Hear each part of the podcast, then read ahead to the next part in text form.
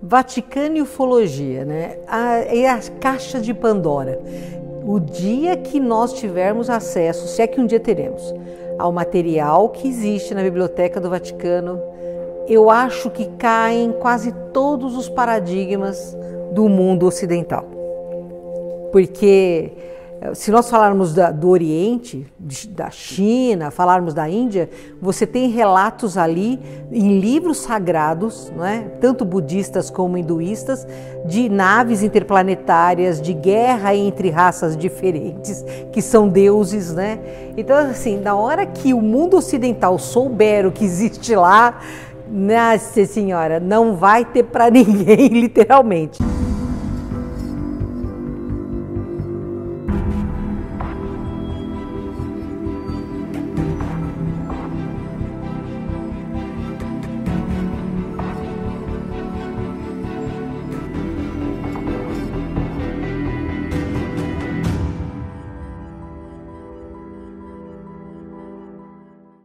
O que, que a gente sabe, né? Quer dizer, eu, eu gosto muito da sedimentação, da, da união de ciência com espiritualidade, porque eu acho que aí você tem um mosaico mais completo.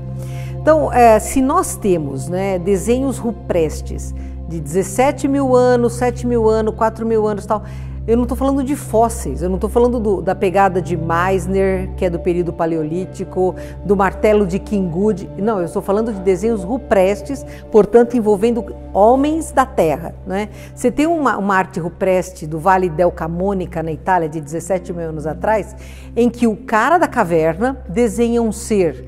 É, não, ele é humanoide, mas ele não é adâmico, ele parece mais um reptiliano pela, pela feição facial, ele desenha as linhas dos chakras. E três naves no céu, porque não existia o sombreiro, não existia naquela época, nem lanterna japonesa, então não dá para você dizer que o que ele estava desenhando era isso. Ele desenha três naves e linhas de chakras, 17 mil anos atrás. Fora N é, desenhos rupestres que você tem da Oceania, África-Oceania, Ásia, Europa e Américas, que mostram seres de olhos grandes, roupas de astronauta. Então, isso vem, está já na nossa realidade. Qual é a diferença? Para o homem da caverna, eles não pensavam em extraterrestre, eles pensavam em deuses, eram deidades por causa do poder que tinham de se mover diferente, de vir descendo do céu. Então eram, eram seres, nossos, nossos antepassados, que viviam de medo em medo e o medo que levava ao aprendizado e que tinham contato com estas civilizações, mas não quantificavam serem de fora, eram deuses. Né? E isso a gente vê bem nos, na, na, na literatura hinduísta, nos livros sagrados da Índia, em que eles falam realmente de deuses. Até a própria guerra que havia entre os anjos e os demônios demônios e que queriam aniquilar, os demônios queriam aniquilar a espécie humana, não é? E que os deuses vierem em intervenção, eles falam de deuses. Então não falam de, de, falam de seres alados, quer dizer, seres que viviam em naves. Agora, no Vaticano, né, você vê, recentemente aí, há poucos anos atrás, o diretor do Instituto Astronômico do Vaticano fala que existe vídeo, existe vídeo em outros planetas. E aí ele fala assim, não, porque Deus, isso não diminui Deus, pelo contrário, até aumenta Deus. Então, é assumido pelo diretor de astronomia do Vaticano a existência de vida extraterrestre. Mas tem um evento muito mais interessante que é o Papa João Paulo, uh, desculpe, o, o nosso querido Papa João, né? João 23, isso, que é um espírito de luz, inclusive, que lá em, eh, estava na, na, residência de verão deles em Castel Gandolfo, e ele estava, ele e o Carmelengo, e eles vêm, apareceu uma nave e um ser desce, e o Papa vai até ele, se ajoelha, e dizem que este ser trouxe para o Papa toda uma série de revelações, inclusive da explicação do terceiro mistério de Fátima, né, que está aí hoje o pessoal acha que são três dias de escuridão, que o mundo vai acabar. Aliás, o mundo acabou há dois domingos atrás.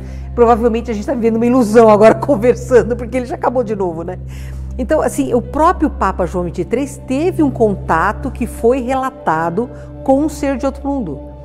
É, o Vaticano, ele encobre muita verdade, né? Quer dizer, a gente sabe que a Bíblia foi montada, que foi feito uh, uma, um compilado dos, do, dos textos que mais convinham criar uma imagem de Jesus santificado, mas deprimido, caquético tal, e foi deixado muito material fora.